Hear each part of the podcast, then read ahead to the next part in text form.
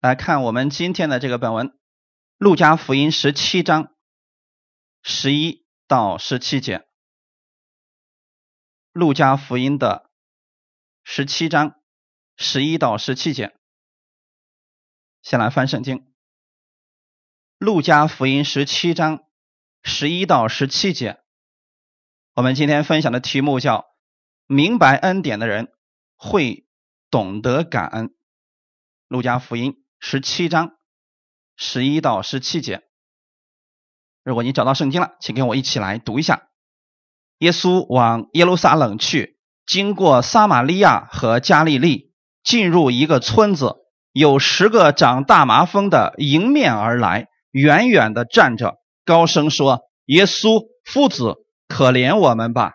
耶稣看见，就对他们说：“你们去把身体给祭司查看。”他们去的时候就洁净了。内中有一个见自己已经好了，就回来大声归荣耀与神，又伏伏在耶稣脚前感谢他。这人是撒玛利亚人。耶稣说：“洁净了的不是十个人吗？那九个在哪里呢？”阿门。好，我们一起来先做一个祷告。天父，我们感谢赞美你。谢谢你带领我们这个时间，让我们在你里边得着供应。我们相信，我们看见神你的恩典，你会让我们得着更多，因为你们愿意我在你的里边看见你更多，经历你更多。你也愿意我们在这个世界上活出耶稣的样式来，让我们不仅领受你的这份恩典，更把这份恩典给出去，给那需要的人，给那软弱的人，让他们身上也能经历基督的奇妙。祝福今天来寻求你的每个弟兄姊妹，你让我们在这里的时候都得着你亲自的喂养，把下面的时间交给圣灵，亲自更新我们，供应我们。奉主耶稣的名祷告，阿门。好，弟兄姊妹，主内平安。我们今天分享的题目叫“明白恩典的人会懂得感恩”。我们说我们在过感恩节，那什么叫感恩节呢？首先，你有感恩的事情，然后你把感恩的事情说出来，你会看见更感恩的事情。这就是我们神的赐福方式。很多人是得着了，但是他没有把这个说出来，可能后期他很难再看见神的。那不是神不给他了，是他可能得着之后他就离开了。你们可能确实遇到过这样的一些人，之前可能身体上有疾疾病，或者说。家庭里面遇到了非常大的问题，他来寻找耶稣，然后我们为他祷告之后，身体上的疾病好了，问题得以解决了。之后你会发现这个人看不见了，那么他有没有经历过神的恩典呢？经历过了。如果这个人回来了，继续在这里领受神的道，你知道会发生什么事情吗？他会看到更多神的恩典，因为现在他只不过是尝到了主恩的滋味。神不希望我们做一个品尝的人，神希望你在他里边得以饱足。阿门。饥渴慕义的人有福了，他们必得饱足。所以，当我们对神的话有渴慕的时候，你渴望更多的认识耶稣，神就让你看见，然后你的生命当中就会充满感恩的事情。今天的本文很有意思，十个长大麻风的，他们来寻找耶稣。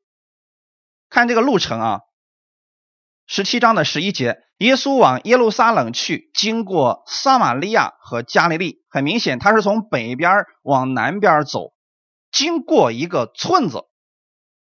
不知道这个村到底是什么样的村子，但是有十个长大麻风的人迎面而来，远远的站着。你们知道为什么大麻风病人要远远的站着吗？因为大麻风传染性非常的强，离它太近了是会有一些问题发生的。特别是在今天这个大环境当中，我们都知道很害怕，要保持安全距离，对吗？我们的安全距离是多久？多远？啊，一米就足够了嘛。但你们知道大麻风病人在旧约里边，神给他们的规定是多远吗？可不是一米啊，一米是不管用的，他可能打个喷嚏你就完了。我们先来看一下，他们要做什么样的事情。在立位记十三章四十五到四十六节，我们一起来看一下。身上有长大麻风灾病的，他的衣服要撕裂，也要蓬头散发，蒙着上唇，喊叫说：“不洁净了，不洁净了！”灾病在他身上的日子，他便是不洁净。他既是不洁净，就要独居营外。阿门。也就是说啊，在以色列地区，但凡是长了大麻风的人，都是有特点的。什么样的特点？衣服撕裂了啊，不是穿的非常干净的衣服，他的衣服是首先要撕裂的，就是穿的非常的破破烂烂的，然后还要蓬头散发，有点像这个乞丐之类的啊。蒙上蒙着上唇什么意思呢？就这个样子，是不是？蒙着嘴唇，要大声喊叫，不洁净了，不洁净了。他这么喊的目的是不希望把这个病症传染给其他人，所以是在告诉其他人，我是不洁净的，请躲着我点走。弟兄姊妹，你知道这样的人他心里的阴暗圈阴影面积有多大吗？本身他都已经得病了。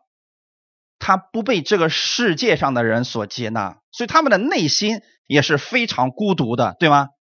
你们看，有一次的时候，有一个长大麻风的来找耶稣，说：“主，你若肯，必能叫我洁净了。”耶稣当时做了一件事情是什么？耶稣伸手摸了他。为什么耶稣要伸手摸了他呢？因为这个人自从他得了大麻风之后，可能很少有人在。跟他在很近的距离跟他说话，更别说有人去摸他了。而耶稣伸手触摸了这个大麻风病人，圣经上说，这个大麻风立刻就离开了这个人。阿门。那我们在想这样一个问题：在旧约的时候，在律法之下，当人得了大麻风之后，人必须要跟其他人保持，如果说是在逆风的情况之下。要保持五十米，如果是顺风的话，得有一百米的距离。他是不希望自己这个病症传染给其他人，因为在旧约律法之下，人没有能力去抵挡这个大麻风。阿门。这个是个不治之症，人没有办法胜过他。但是耶稣来了，给人带来了盼望。耶稣比大麻风更有能力，所以耶稣触摸了大麻风之后。不是耶稣消失了，是大麻风消失了。阿门。因此，我不管你遇到什么样的问题，就算你说我现在这个问题很头大，我这个疾病已经没有办法了，在耶稣那里永远是有办法的。你来寻求他，当耶稣伸出手来触摸你的时候，你的病症就消失了。圣经上有一个患了十二年血漏的妇人，他访遍了。名医也没有治好他的病，但是当他去触摸耶稣的时候，他的疾病都痊愈了。哈利路亚！这就是你所信的那位主，这位主比你所遇到的问题任何问题都要大。阿门。那过会儿我们去领受圣餐的时候，你就可以自己思想：我是在触摸耶稣的身体。阿门。即便是大麻风。即便是不治之症，当我去触摸耶稣的身体的时候，这个疾病会消失的，因为耶稣大过所有的罪。阿门。你们还记得吗？耶稣在十十字架上的时候，他说成了的时候，他是承担了我们全人类所有的罪在他的身上，然后他吸纳了这个罪之后，他替我们的罪死了，三天后从死里复活了，证明他已经胜过了罪恶。阿门。那今天。就是要讲，耶稣虽然有能力医治人身上的疾病，但心里的疾病怎么办？人不愿意追随耶稣，不愿意向耶稣发出感恩，耶稣又能做什么呢？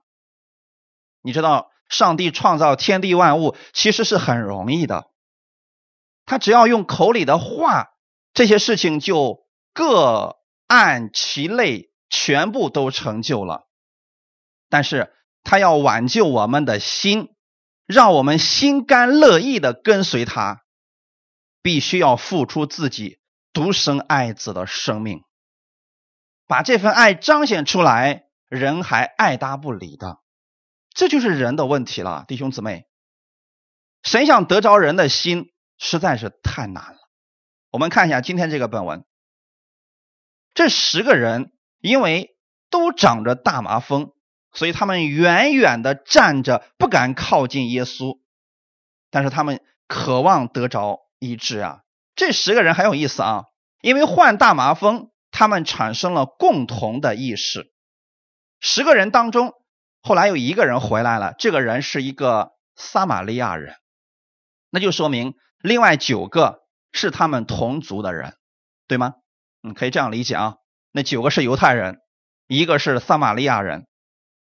实际上，当他们得病之后，这些原来不和的人全部都合二为一了。以前他们没有病的时候啊。那是老死不相往来呀！以前我们讲过，耶稣到了撒玛利亚去传福音的时候，他口渴了，有一个妇人过来，是不是？说你是个犹太人，为什么向我要水喝呢？他们跟犹太人没有任何的来往。但现在的问题是，当他们得了大麻风之后，哎，就不再分你是撒玛利亚人，我是犹太人了啊，没有高低贵贱的分别了，他们都住在一块儿去了。撒玛利亚人其实是以色列王朝分裂。南北国之后，两个国家，南国的首都是耶路撒冷，北国的首都就是撒玛利亚。南国和北国其实各自都经历了二十位王执政，南国有一半的王呢是好王，行耶和华看为正的事情；北国则几乎所有的王都行耶和华眼中看为恶的事情。后来，北国就在主前的七百二十二年的时候啊，被亚述入侵，大部分以色列百姓啊都被掳到亚述去了，只剩下少量的平民留在原地。那这些人呢，到了外地之后啊，被安置在那个地方很久的时间，所以他们就跟当地的人通婚，这时候就生出来了混血人、混血儿，哎，就是我们所说的。撒玛利亚人，因为他们信仰上的不同，造成了他们对神的认识也很模糊，也很混乱。所以正统的犹太人呢，他们不跟撒玛利亚人有来往的。那我们今天看啊，因为这大麻风一个绝症的出现，这些人连接在一起了，他们不得不产生共同的意识。在这种情况之下。他们忘记了彼此的身份、成就，在痛苦当中倒可以彼此接纳了。我为什么前面搁这给大家讲这些呢？同病相怜是大家都很有苦难的时候啊，大家是可以互相扶持的。一旦这个问题解决了，不再来往了。你发现没？那九个犹太人去哪里了？我们不知道他去哪里了。但是很显然，他们都得了医治之后。分成了两拨人，撒玛利亚人和犹太人。阿门。那如果他们的病没有得医治呢？他们一直都在待在一块儿呢。那你说到底是有病好还是没病好呢？啊，我们先来看一下啊，他们是怎么样得医治的啊？这些人高声说：“耶稣夫子，可怜我们吧！”因为他们身上有绝症，所以他们对能医治这种病症的消息就十分的在意。对吗？你看有一个人，他比如说他身体上有某种疾病，他就千方百计的特别留心去打听，哎，哪方面有这方面的专家，我可以得着医治。可是你知道在当时吗？大麻风病人是没有其他方式可以医治的。但自从耶稣出现以后，大麻风开始有人得医治了。我们看一下《路加福音》第七章二十一到二十三节。正当那时候，耶稣治好了许多有疾病的、受灾患的、被恶鬼附着的，又开恩叫好些瞎子能看见。耶稣回答说：“你们去把所看见、所听见的事告诉约翰，就是瞎子看见、瘸子行走、长大麻风的洁净、聋子听见、死人复活、穷人有福音传给他们。凡不因我跌倒的，就有福了。”这就说明当时。施洗约翰还活着的时候，耶稣去传道，在耶稣传道的过程当中，就已经出现了后面的许许多多的见证，而其中就包括大麻风得洁净。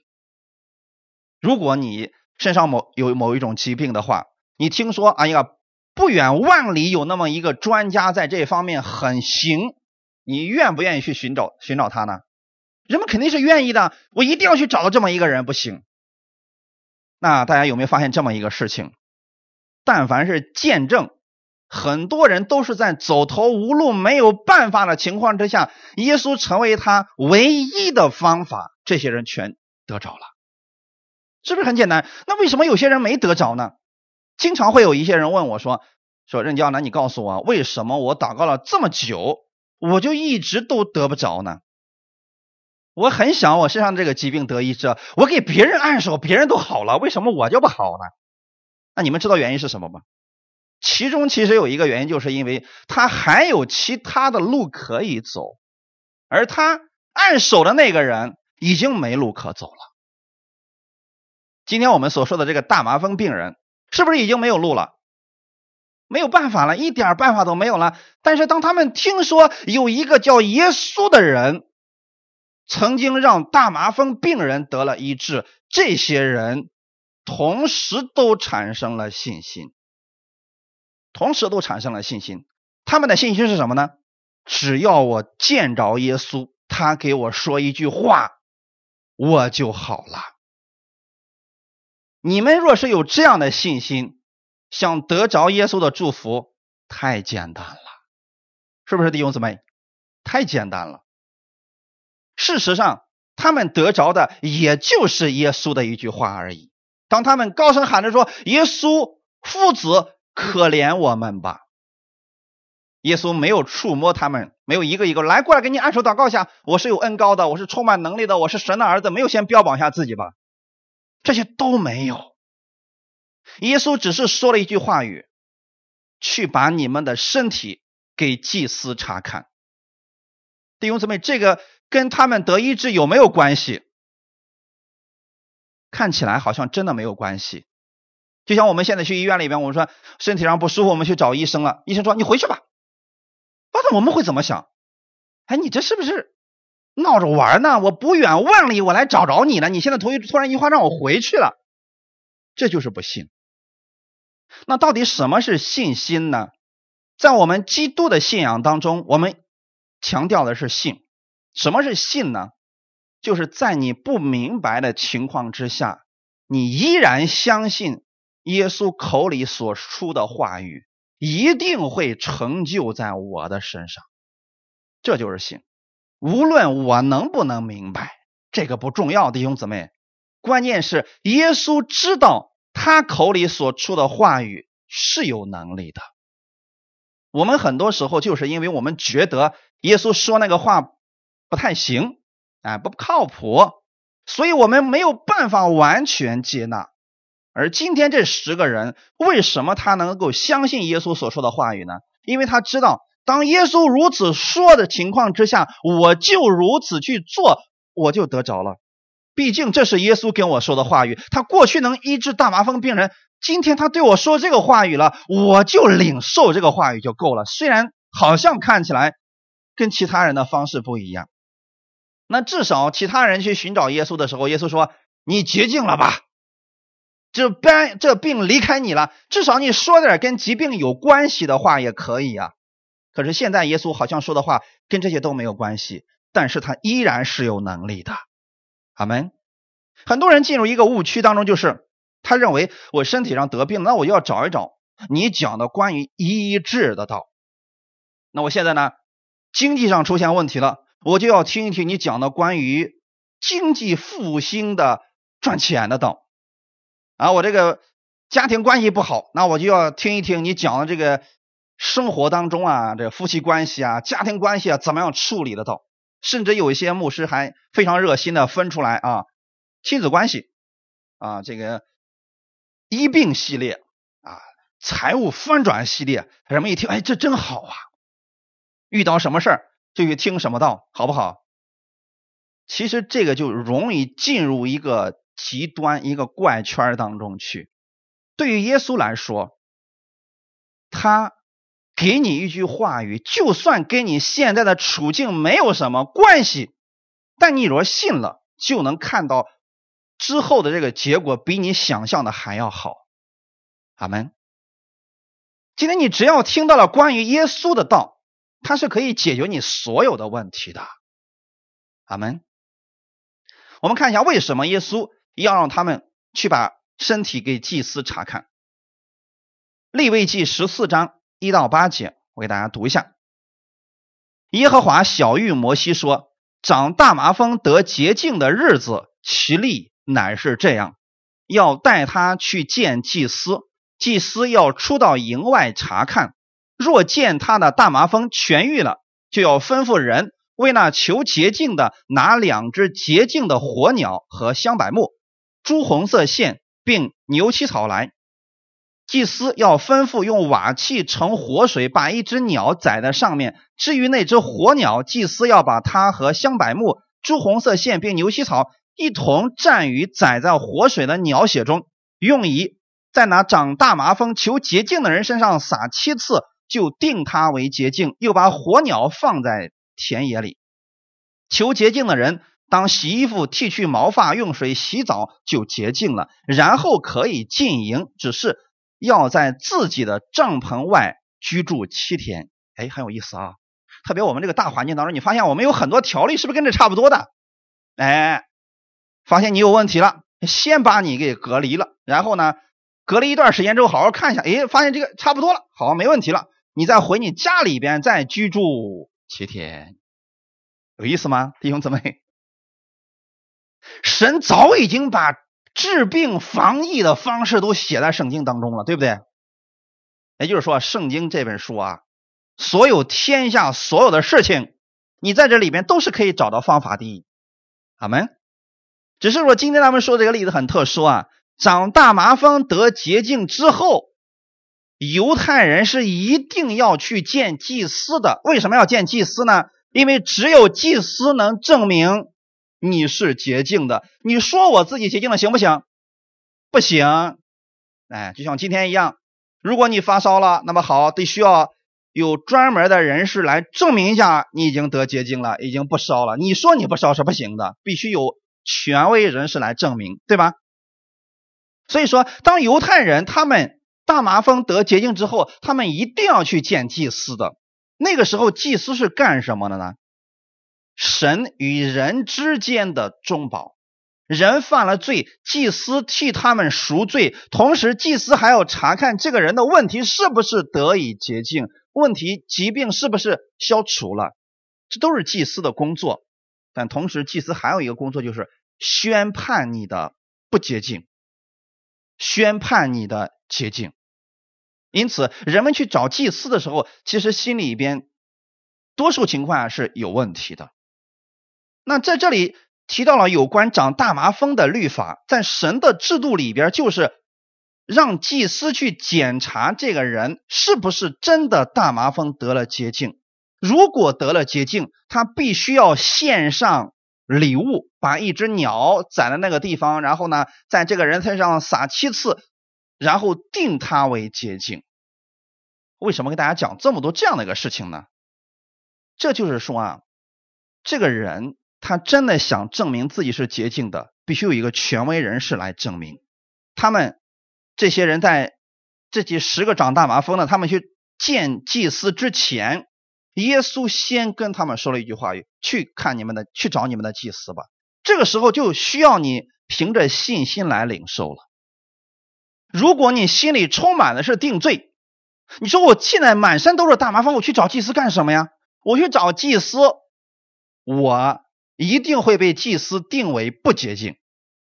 好，我现在说的意思是什么呢？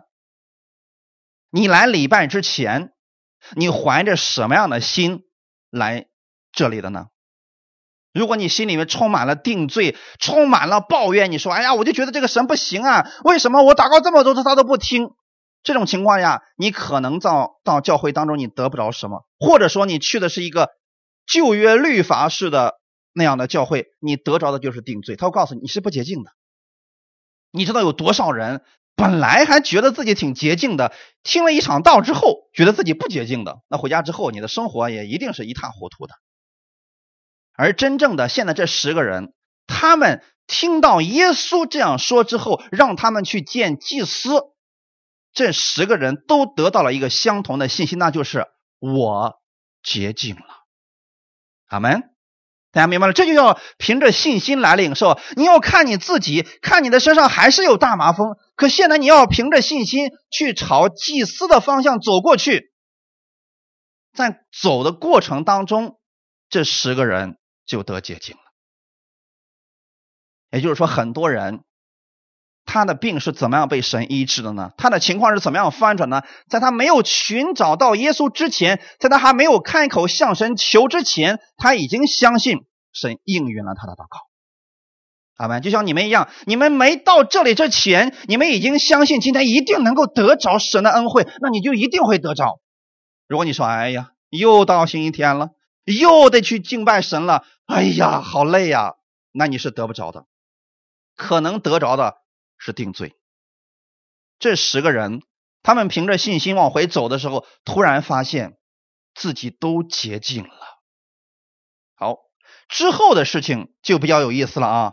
十个人都得洁净了，只有一个人回来了。为什么？那九个人去哪里了？啊，弟兄姊妹，那九个人去哪里了？很显然，回来的这个是个。撒玛利亚人，我今天要重点给大家讲，为什么这个撒玛利亚人回来了，而犹太人没回来？你们知道为什么吗？其实人在律法之下，即便看到神的恩典，只要他献上了礼物，那个恩典他就很快就忘记了，因为律法上有个特点，他看到自己付出了，看到神给他给他留了一点那么一点点恩惠。瞬间就会忘记，因为他给神了。就像刚才我说了嘛？他去见祭司的时候，不能空手去见祭司吧？是不是祭司得那个，呃，给他杀这个鸟，给他献祭？等他把这些事情做完之后，他觉得自己得医治了，已经洁净了，然后他就认为他给神该做的已经做了，之后他不欠神什么了。你知道很多在律法下的人的生活方式就是这个样子。即便神给他一点恩典，他看到的不是神给他这个恩典，他看到的是为什么还有其他那么多方面你没有给我成就。这个律法的心是很可怕的。所以说弟兄姊妹，我们的心到底是在恩典之下，还是在律法？这也是很重要，这会直接影响到我们的生活。你可以看看你的周围那些人是在他。得着神的一点恩典之后，他每天感恩呢，还是得到神的恩典之后，他说了：“哎呀，就这点恩典算什么呀？”那如果是这样的话，他其实很难再看到神其他的恩典。而这个撒玛利亚人为什么回来了呢？刚才我一开始给大家讲过了，撒玛利亚人，他他们的敬拜地方不在耶路撒冷。他们现在也没有祭司了，他们敬拜的地方是在基利新山。所以说，当他得了医治之后啊，他去找祭司，他的祭司已经没有了，因为现在呢，唯一能去见祭司的地方，就是都基本上属于耶路撒冷以及耶路撒冷下面的那些祭司们呢。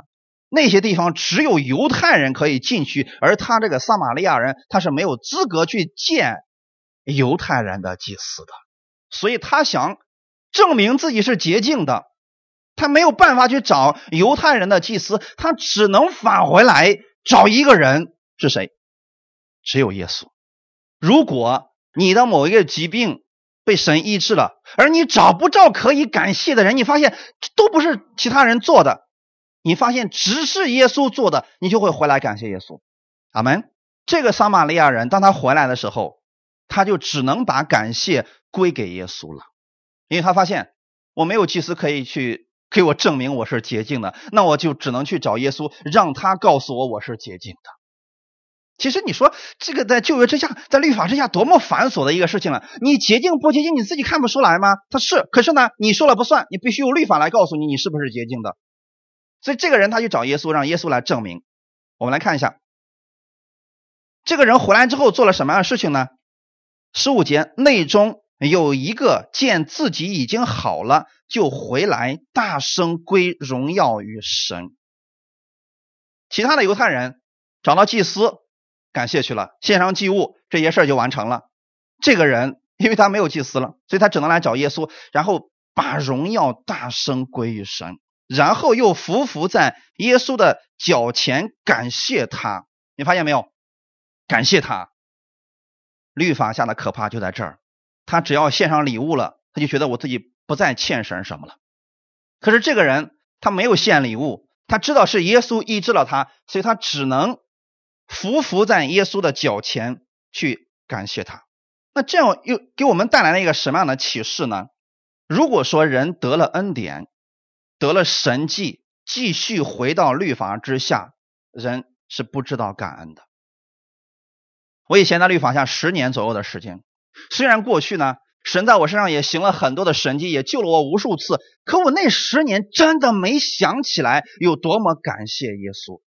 多数的情况下，我会在感恩节那一天去思想一下，哦，曾经耶稣在我身上做了很多的事情。其他时间，多数情况是抱怨神。可是现在在恩典之家的我们发现什么事情？当我们的思维改变了，当我们觉得我们。不是在律法下活着，而是完全靠着耶稣的供应的时候，我们发现每一天我们都可以看见耶稣在我们身上所行的奇妙的事情。他每一天都在更新着我们。那么，到底什么是恩典呢？罗马书十一章第六节说：“既是出于恩典，就不在乎行为，不然恩典就不是恩典了。”这个撒玛利亚人知道自己的行为并不好，自己不被。犹太人接受自己现在也没有祭司可以证明，所以他只能来寻找耶稣。他承认自己的这一切都是耶稣给他的。正是这样的一份心，让他能看见更大的恩典。那他到底该怎么样感谢耶稣呢？他又没有办法献鸟啊，献这些祭物给祭司了，所以他只能把感谢献给耶稣。在诗篇五十篇的二十三节说。凡以感谢献上为祭的，便是荣耀我；那按正路而行的，我必使他得着我的救恩。这就是今天这个撒玛利亚人所得着的。当他得着医治之后，他反过来找耶稣的时候，他得着的不是更大的医治，而是生命的医治。你知道他回来寻找耶稣的时候，等于说他把他的心仰望耶稣，他从耶稣那儿得着的不再是身体上的医治，而是生命的医治。这个是那九个人所没有的。阿门。就像我们经常说的，你说有些这个世上的不信主的人，他们出现了问题，他们来寻找耶稣，我们为他祷告，这个人得医治了，是不是好事情？是很好的事情。你说这个人他不来了。之后你怎么叫他也不来聚会了，对我们有没有损失呢？没有损失的。如果他不来，他已经得着之前神的恩典，这是可以的。但如果他回来了呢？他得着的是更多的丰盛的神的供应，就像你们一样。你们来寻找耶稣，你们来听耶稣的道，听这些真理的时候，这些真理不仅仅可以医治你生命，是可以把你整个。各个生活领域都可以翻转过来的，所以你要得着的可能以后是更多的恩典、更大的感恩了。可是那九个人呢？回去了，回到律法下了，所以他们之后可能真的就看不着什么了。在这里说了，凡以感谢献上为祭的，其实你说耶稣需要我们献上什么呀？很多时候我们总是觉得神好像要我们点什么，包括很多世人不信耶稣，他们说了。那我要去教会的话，是不是得给神献上点什么呀？弟兄姊妹，我们呀，很多时候这个这个心真的得啊开打开一下啊。世界是不是都是属于我们的神的？你说我们献什么给神呢？就像当时的所罗门所说的：“万物都是你的，我只不过是把你给我的，我再献在你面前而已，我没有做别的呀。”那可是你知道吗？当我们这么去做的时候，神的心是喜乐的，同时也证明了我们承认这是神所赐给我们的。怎么理解这个事情呢？你比如说，你家的孩子你给他十颗糖，他不是立刻自己全吃完了。当然了，他要是全吃完了，你也不会怪他什么事你本身就是给他的。可是如果这孩子呢，在他拿到你给他的十颗糖之后，他立刻从其中先拿出一颗，说：“爸爸，给你一个。”你的心如何？你看到的是他有一颗感恩的心，你看到的是他心里边知道这是你所赐给他的，你是不是就愿意给他更多的？哎，其实就是这样的，弟兄姊妹，神让我们献给他，以感谢为祭献给他，不是神缺乏，而是神希望我们成为一个感恩的人，因为只有感恩的人。他会看到更多感恩的事情，阿门。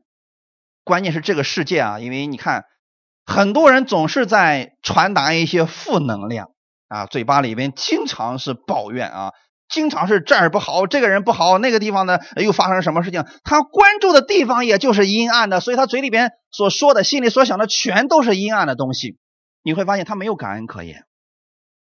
可是如果在基督里边，我们经常去看耶稣，我们一看神在他身上的作为，在他身上的作为，以及在我身上的作为的时候，我们越看我们感恩越多，阿门。所以你以感谢为祭献给神，就是在荣耀我们的主了。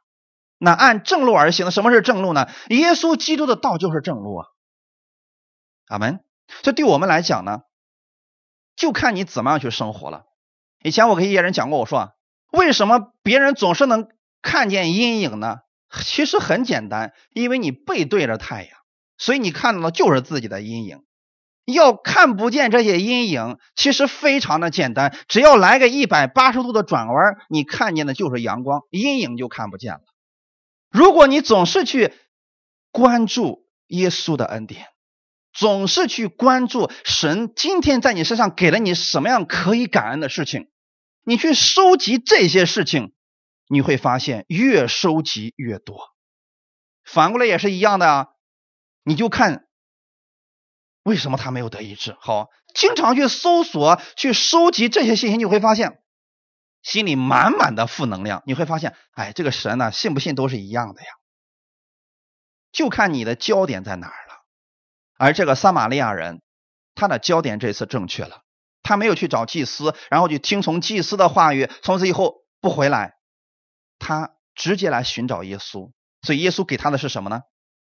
路加福音十七章十九节，就对那人说：“起来，你的信救了你了。”这个万族的撒玛利亚人信的不是别人，正是耶稣。当他寻找耶稣的时候，他寻找了更大的恩典，他得着的是基督的生命。阿门。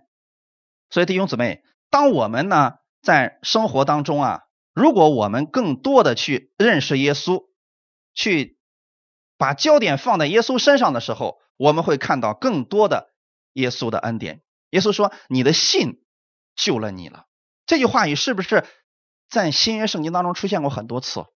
我们经常给别人讲啊，你要有信心呐，你你得有大信心才能成就万事。那么这个信到底是什么呢？不是你拥有了多么大的信心才可以做事，是你相信耶稣的话语。他们这十个人的信其实都一开始都是一样的，他们都相信耶稣口里所说那个话语，已就是他们已经得医治了。那现在这个人返回来之后，他再次来找耶稣的时候，他相信耶稣再次跟他说的话语。会让他看见更大的恩典，所以耶稣说：“你的信救了你了，是指你的生命得救了。”这个人真的赚了，弟兄姊妹。那我们看一下一段经文，《马太福音》第九章二十到二十二节，有一个女人患了十二年的血漏，来到耶稣背后摸他的衣裳穗子，因为他心里说：“我只摸他的衣裳。”就必痊愈。耶稣转过来看见他，就说：“女儿，放心，你的信救了你。”从那时候，女人就痊愈了。其实，这个女人的信心是什么呢？她的信心就是：我只要摸耶稣的衣裳穗子，我的病就必得痊愈。这是不是她的信心？就这么简单。这个信心你们是不是也可以有？有啊，一会儿你们也可以有的啊。当你拿着圣餐饼的时候，这是不是耶稣的身体？是不是摸着了？关键有很多人说不对呀，这不就是个面片吗？对不起，所以你得不着这个。我们的信就是相信，我触摸了耶稣之后，我也可以得着医治。而这个信心不是别人给你说了之后你才有的，而是你从里边发出来，相信耶稣。无论别人怎么说，你就如此相信。耶稣说：“你的信救了你，就是你的这个相信耶稣的那个方面，你就得着了。”哈利路亚。这就是那个十二年血漏的妇人，当时她的信心就是：我只要摸着耶稣，我就得着了。而他得医治之后，其实他心里面还是非常害怕的，因为他也触犯了当时的律法。按照他这个不洁净的条例，他也是不可以到人群当中去了，所以他想偷偷的溜走。耶稣知道他心里有担心，所以叫住了他。当他把这个事情说完之后，耶稣说：“放心，女儿，你的信救了你了。”圣经上说，从那时候女人就痊愈了。可是圣经上说的是什么呢？圣经上说的是，当这个女人摸着耶稣衣裳穗子那一刹那，她喜乐的源头就已经痊愈了，对吗？那为什么这儿又再次说一下呢？这里的痊愈。指的是他身体上和心里边都得痊愈了。如果我们经过一件事情，我们看到了身体上的痊愈，而借着这个神迹，让你亲近了神，让你相信，无论以后我遇到多大的问题，我的神不会丢弃我，他不会定我的罪，他会与我同在。这说明你的心里边也得医治了。这个世界上有很多人是身体健康的，可是每天活在担心、惧怕当中。特别是经过这次，呃，这么巨大的一个事件之后，你们也发现了吧？人们有多么的害怕。在之前的时候，我发了一个图片，我说：为什么我们基督徒要戴口罩呢？很多人说：啊，戴口罩就是没有信心。你错了，不是我们没有信心，是我们要照顾一下别人的信心，因为他们太害怕了。阿门。你知道有一段时间吗？你要是不戴着口罩，你你从楼上下来之后，你知道你会把别人吓着的吗？我知道你们是有信心的，可是你真的别人没有你这个信心呢。那我们如果假设一下，如果全球的人都信耶稣了，是不是就不存在这个问题了？哎，所以说弟兄姊妹，每个人的信是不一样的。这个女人心里有害怕，她觉得自己自己做这个事情有点不太地道，违背了律法，所以耶稣要医治她的内心。说：“女儿，放心，你的信救了你了。从此以后，他心里边是心安理得的感恩神。哈利路亚！要不之前他会觉得我好像是偷了神的恩典一样，好像有点不太地道。耶稣证明一下，这个是你的信心得着的，所以不要担心。阿门。感谢主，他是得着了耶稣的信心。我们看最后一段经文。”路加福音十八章三十五到四十三节，耶稣将近耶利哥的时候，有一个瞎子坐在路旁讨饭，听见许多人经过，就问是什么事。他们告诉他是拿撒勒人耶稣经过，他就呼叫说：“大卫的子孙耶稣啊，可怜我吧！”在前头走的人就责备他，不许他作声，他却越发喊叫说：“大卫的子孙，可怜我吧！”耶稣站住，吩咐把他领过来，到了跟前。就问他说：“你要我为你做什么？”他说：“主啊，我要能看见。”耶稣说：“你可以看见，你的信救了你了。”瞎子立刻看见了，就跟随耶稣一路归荣耀与神。众人看见这事，也赞美神。啊，这是一个我们经常读到的一个也很熟悉的一个故事啊，在耶利哥。耶利哥其实，在当时约书亚。进迦南攻打的第一个城市就叫做耶利哥城。当他们攻打了那个城市之后，那个城市就变成了咒诅之城。就那个城市里边啊，是被神咒诅的。据说是那个时候发生了地陷，然后呢，地下好像是有盐水出来了，那个城里的花这个树木啊，就啊没法再长了，不熟就落掉了。所以那个城里的人过得非常的苦，很多人就会把耶利哥城称之为上帝的咒诅之城。那在这个城里边，耶稣到这儿的时候吧，瞎子在那儿讨饭，正好这个瞎眼的他就听的一群人过来，就问到底是谁过来了？他说是拿撒勒人耶稣。你会发现这些人并没有天天跟在耶稣的后面听耶稣讲道，但是他们透过别人的耳朵听说了耶稣的事情。阿门。这就是他们的信心了，弟兄姊妹。所以你们来今天寻求耶稣，就是要带着这样的信。你就可以看见了。如果你说是的，我看到了这一年以来，神在我家庭当中给了我这么多的恩典，你怀着感恩的心来寻找耶稣，今天会看见更大的恩典。如果你每年都是这样怀着感恩的心来到耶稣的面前，你每一年都会看到耶稣更多的恩典。哈利路亚，就看我们怎么样去生活了。那这个。瞎子呢？听说是耶稣来了，终于有了这么一个机会啊！所以他不允许这个机会从自己的面前溜掉，大声喊着说：“大卫的子孙，可怜我吧！”虽然其他人责备他，不许他作声，他没有在乎周围的人怎么说他，怎么拦阻他。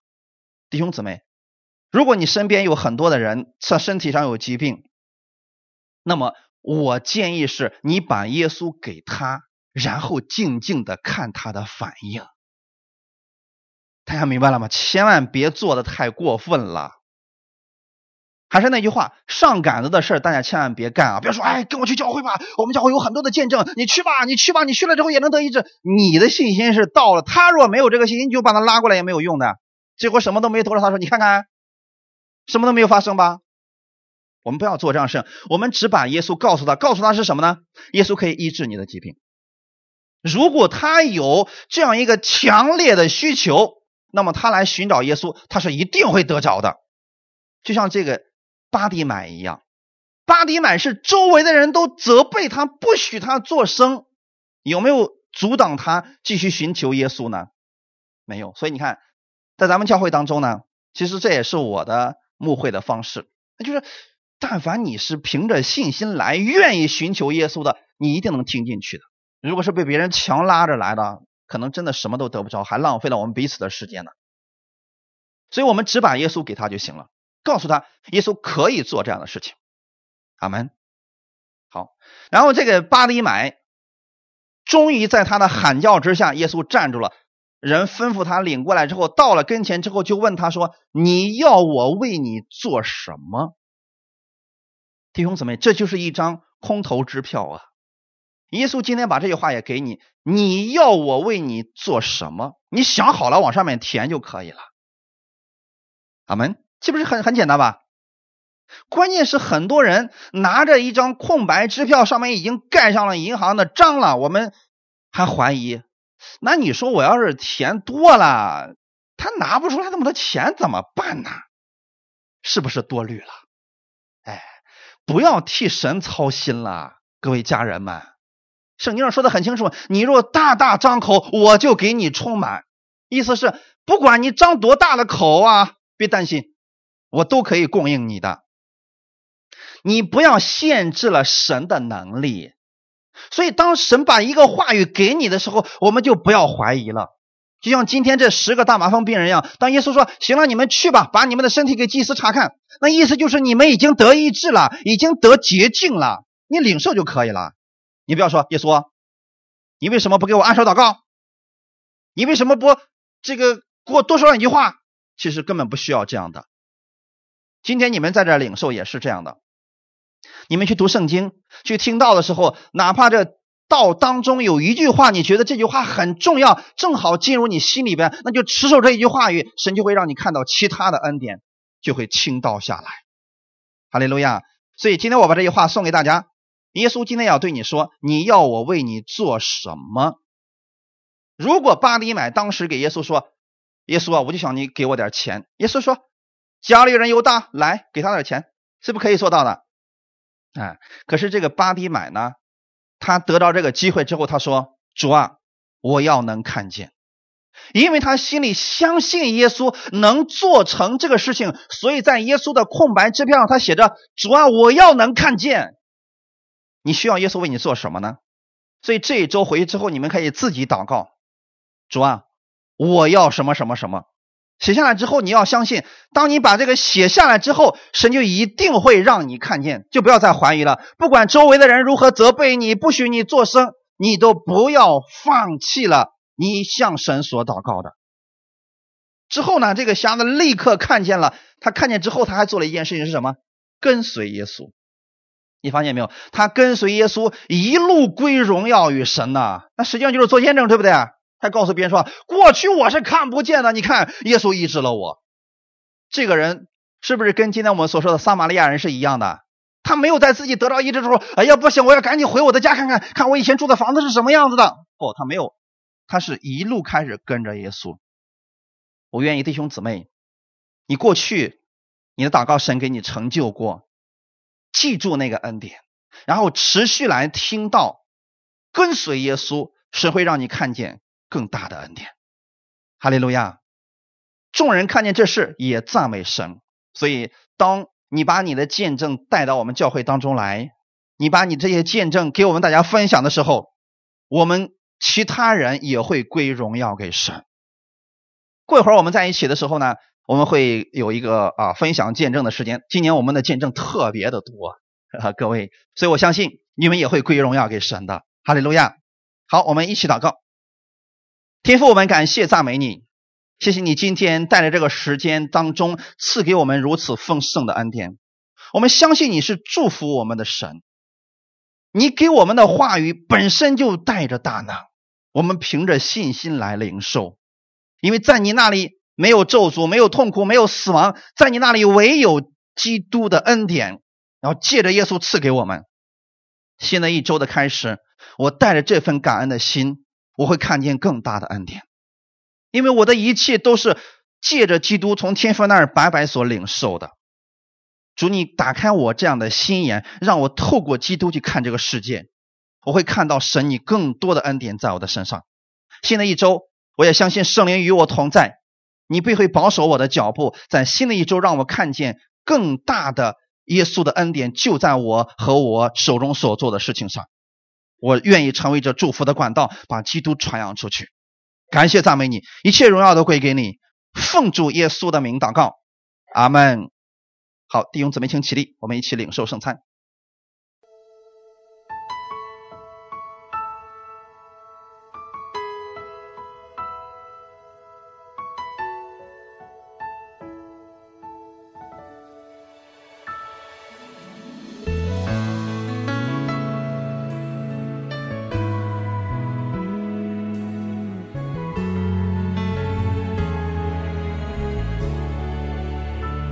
奉主耶稣的名，将这饼分别为圣。从此刻开始，这不再是普通的饼，乃是耶稣的身体，为我而舍的。主啊，我们要借着圣餐，借着这样的我们眼睛可以看得见的信心，我们也领受从你而来的祝福。不管你们现在遇到了身体上什么样的疾病和软弱。当你拿着这饼的时候，不要再觉得它是一块普通的饼，它已经被分别为圣，乃是耶稣的身体，为你而舍的。当耶稣的身体为你而舍的时候，这就充满了大能。所以此时此刻当中，请你思想，这就是耶稣的身体，而你现在正在触摸着耶稣的身体，这大能会透过你传遍你整个身体，所有的疾病。将会立刻的消失，就像那大麻风病人一样，他们听到了耶稣的话语，领受了，这大麻风就消失了。今天你也领受如此大的恩典，我们每一个人，我们在主面前祷告，你希望耶稣为你做什么呢？此刻你要借着耶稣的身体看见他的荣耀，此刻就是荣耀同在的时刻。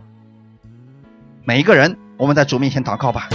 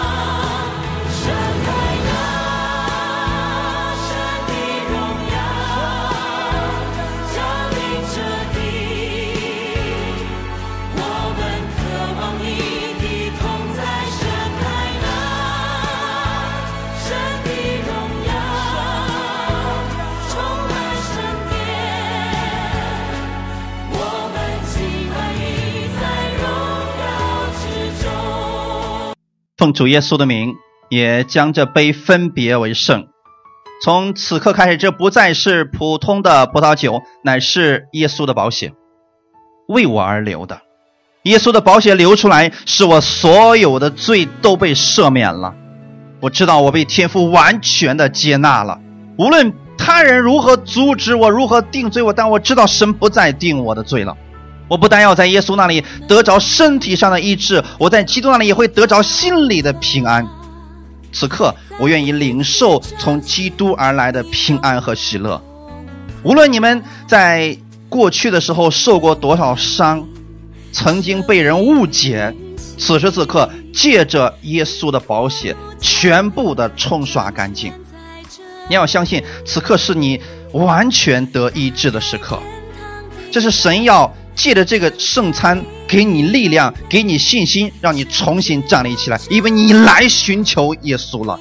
耶稣有对你说：“你的信救了你了。”哈利路亚！我们每一个人在主面前借着圣餐，我们。来祷告。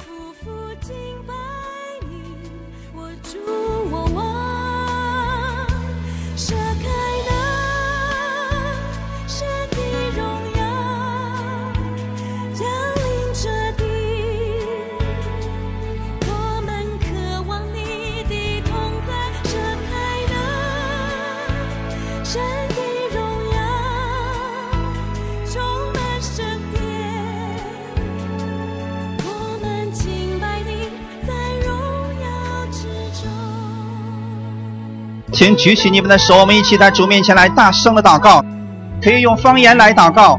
此刻，我们神荣耀的同在就在这里，你在这里，圣灵也充满在这里，神的荣耀也在这里，所以他要来触摸你，圣灵要来触摸你，使你得着完全的健全与医治。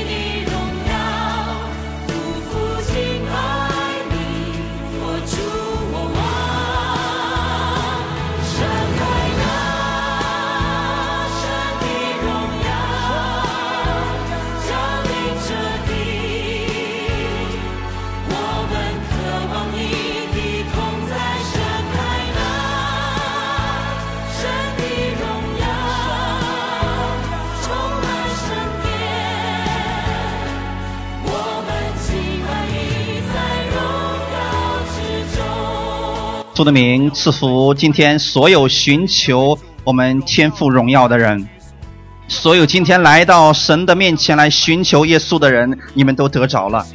你们这一周会带着我们天赋的慈爱，带着耶稣的大能而生活。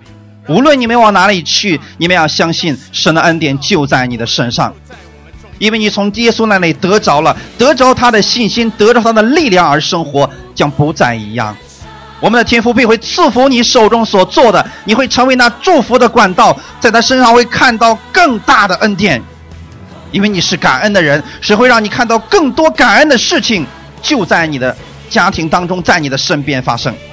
感谢赞美主，奉主耶稣的名赐福你和你的家人，远离一切的疾病，也赐福你们手中所做的，让你们在感恩当中去过每一天的生活。哈利路亚。奉主耶稣的名祷告，阿门，哈利路亚，感谢赞美主。